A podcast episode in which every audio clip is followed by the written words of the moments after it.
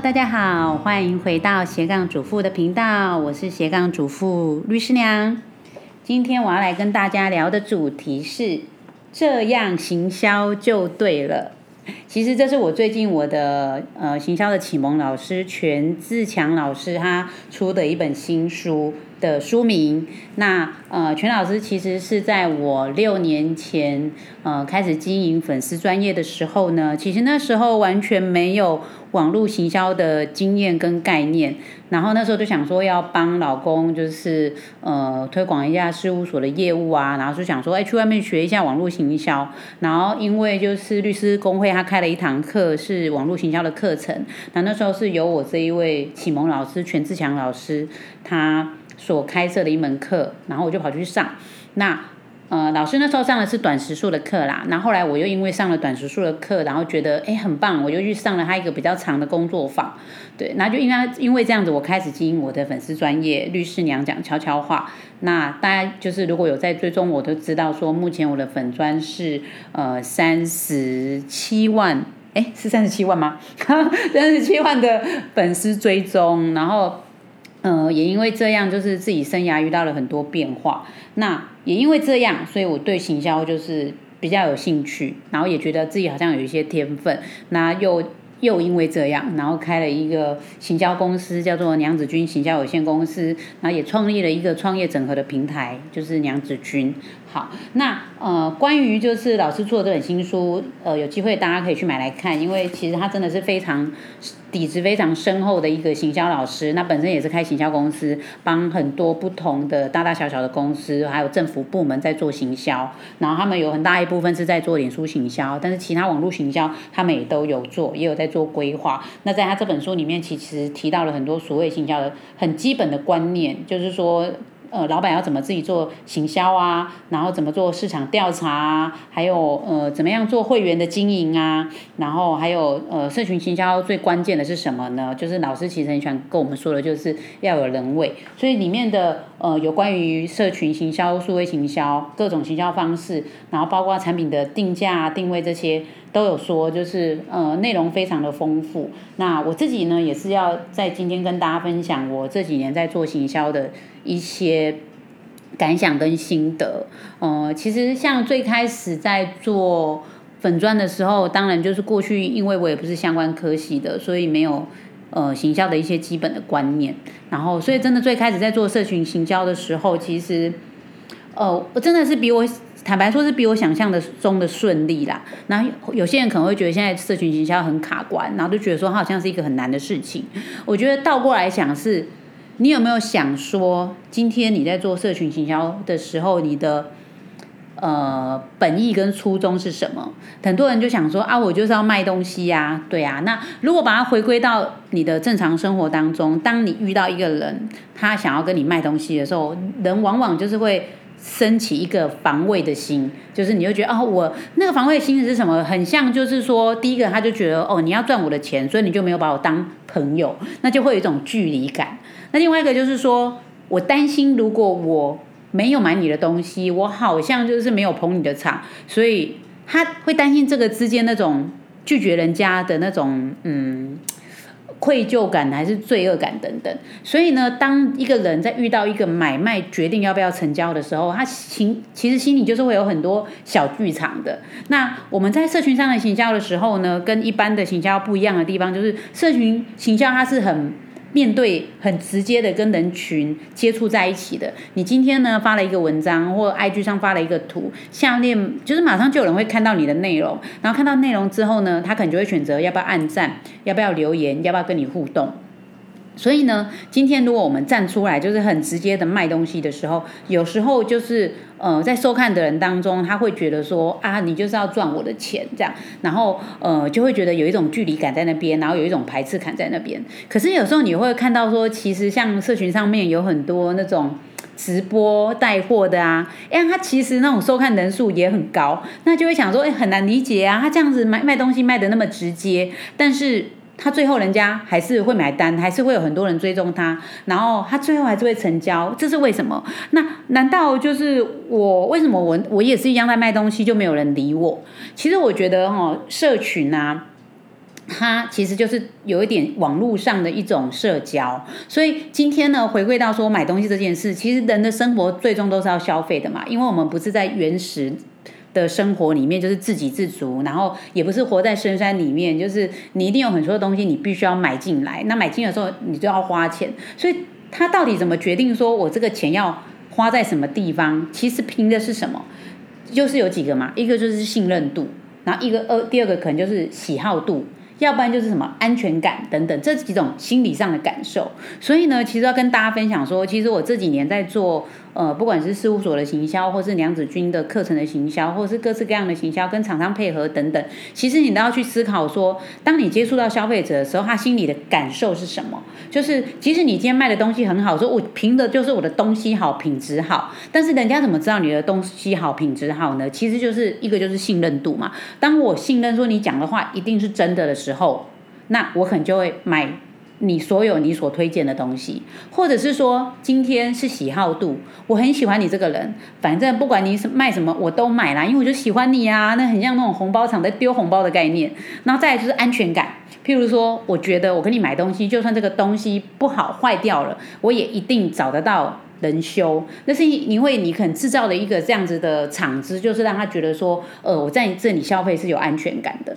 对，所以我们回归到说，其实消费者。在消费的时候，大部分的时候几乎都是不理性的，因为你要讲理性很难啊。理性你要到处上上网去比较啊，去比较说哪一家的 CP 值比较高啊，然后你。开的价格合不合适啊？那有时候有一个产品，它有我产品组合，产品组合下面有各式各样的那种搭配跟优惠，你怎么搞得清楚我到底是不是买到最好的？所以最终回归到大家为了省下自己的时间，让自己不要那么忙，你在消费的当下，其实你是不太理性的。所以为什么有一些网红带货，人家就会直接买啊？然后说啊，反正这个网红我喜欢他，我就直接买啦，我开心。然后或者是有些人就觉得说，哎，这个 KOL 他长期讲的话，我已经追踪他很多年了，我觉得他讲的话是可以信。认的，所以他推的东西应该也可以信任。哎，我们也是基于一个信任感，所以他推的东西我们几乎都没有上网去比价，我们就直接买了，直接下单了。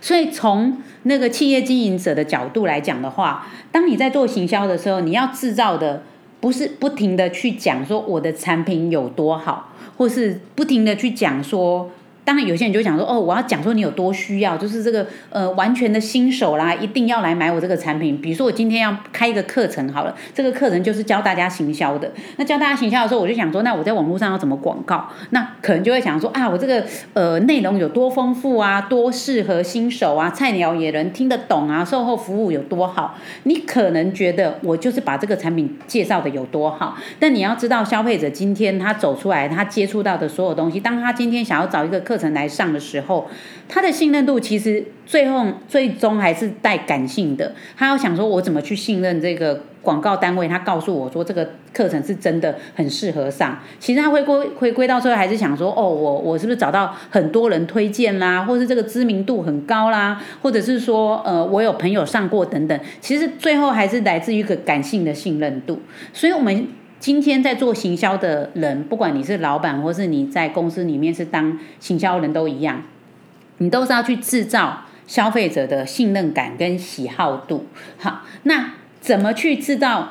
消费者的信任跟喜好度呢？譬如说，以前在电视的时代，他要制造信任感的方式，他就是不停的打广告。那当你在电视上不停的看到某一个品牌，他一直打广告的时候，你就会觉得这个品牌很大，然后企业很大，所以跟他买东西可能也是值得信任的，应该是这样子嘛，对不对？那或者是说他今天会找一个大家都很喜欢的偶像来当广告的这个代言人，譬如说什么林志玲啊、志玲姐姐啊，或者是什么蔡依林，然后符合这个形象的，所以当你。看到志玲姐姐这边说，嗯，才不会忘记你了，你就觉得哦很开心。然后当你走进便利商店的时候呢，你看到那个优格的时候，你就那种喜好度就产生了，对这个品牌的喜好度就产生了，所以你就会买，把它买下来。所以其实今天不管是在电视上的广告，跟那个社群广告里面都是一样。其实你最后，如果你当然你最终是要让消费者结单的话，还是要制造一个消费者的信任度。跟喜好度，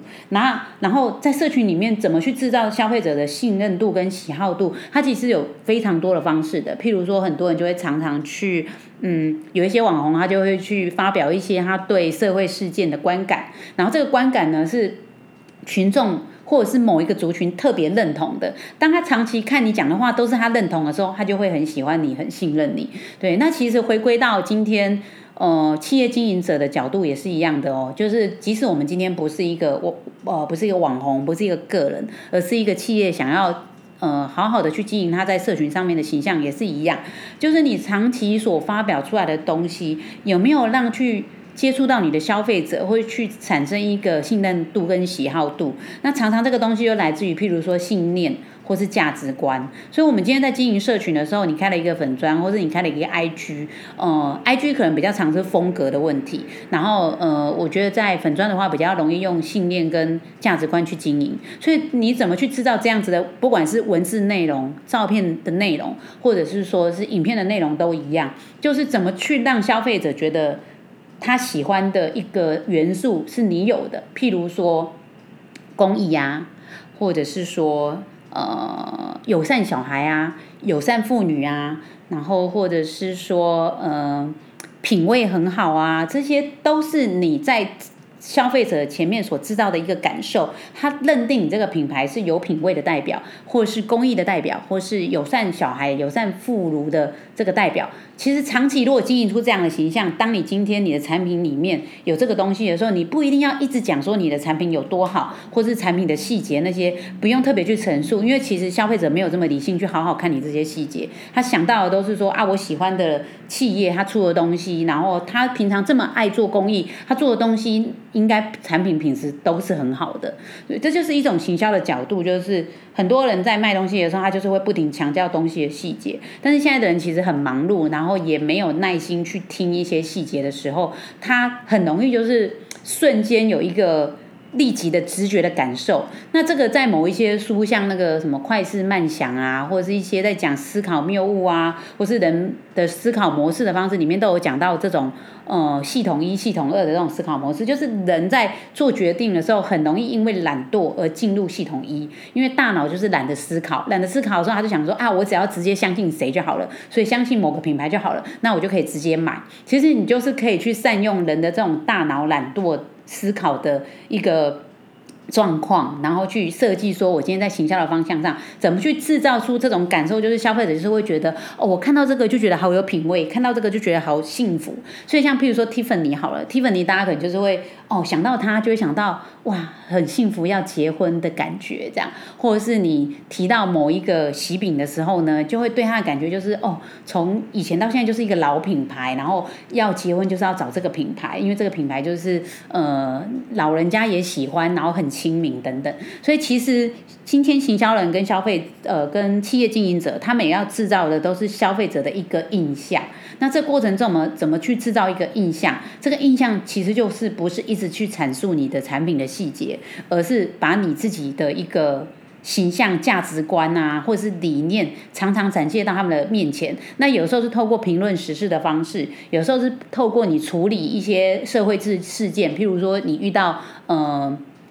呃，防疫的这个事情，你帮忙做了些什么？你捐了什么样的疫苗等等，这些方式都是去改变大家对你的印象。对，那比如说我们以那个我们的郭老板好了，郭老板以前大家的印象是他很会赚钱，可近年来他就是做了很多社会公益的事情，哎，大家都慢慢改观，好像他其实在这部分他也很注重。就是赚钱之外，他很注重就是大众的对他的一个社会的印象，这个其实都是属于行销的一部分。所以，我们回归到一般人哈，一般的小企业，你今天要去做。呃，行销的时候，我们老师的这本书说这样行销就对了嘛？就是到底要怎么行销呢？就是要跟大家分享说，其实不管工具怎么变，从以前的电视广告啊，然后或者是呃广播电台啊，或者是呃现在的脸书、IG 等等，抖音都是一样的。你要制造的都是一种形象，一种形象感觉氛围，让你的消费者在你的这个消费氛围中，他就是觉得很直觉，然后不用看细节就知道你是一个什么样的形象的东东西。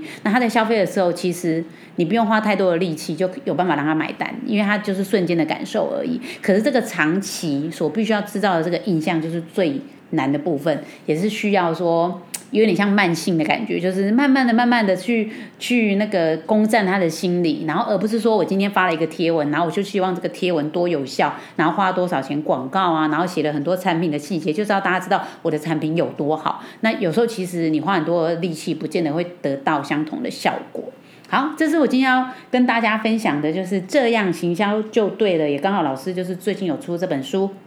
也跟大家推荐一下，可以去看全志强老师的这本书。然后呃，也跟大家分享一下我这几年就是在行销这条路上所呃理会到的一个心得，希望对大家有帮助哦。这就是我今天要跟大家分享的，下次我们再回到斜杠主妇的频道吧。谢谢大家，拜拜。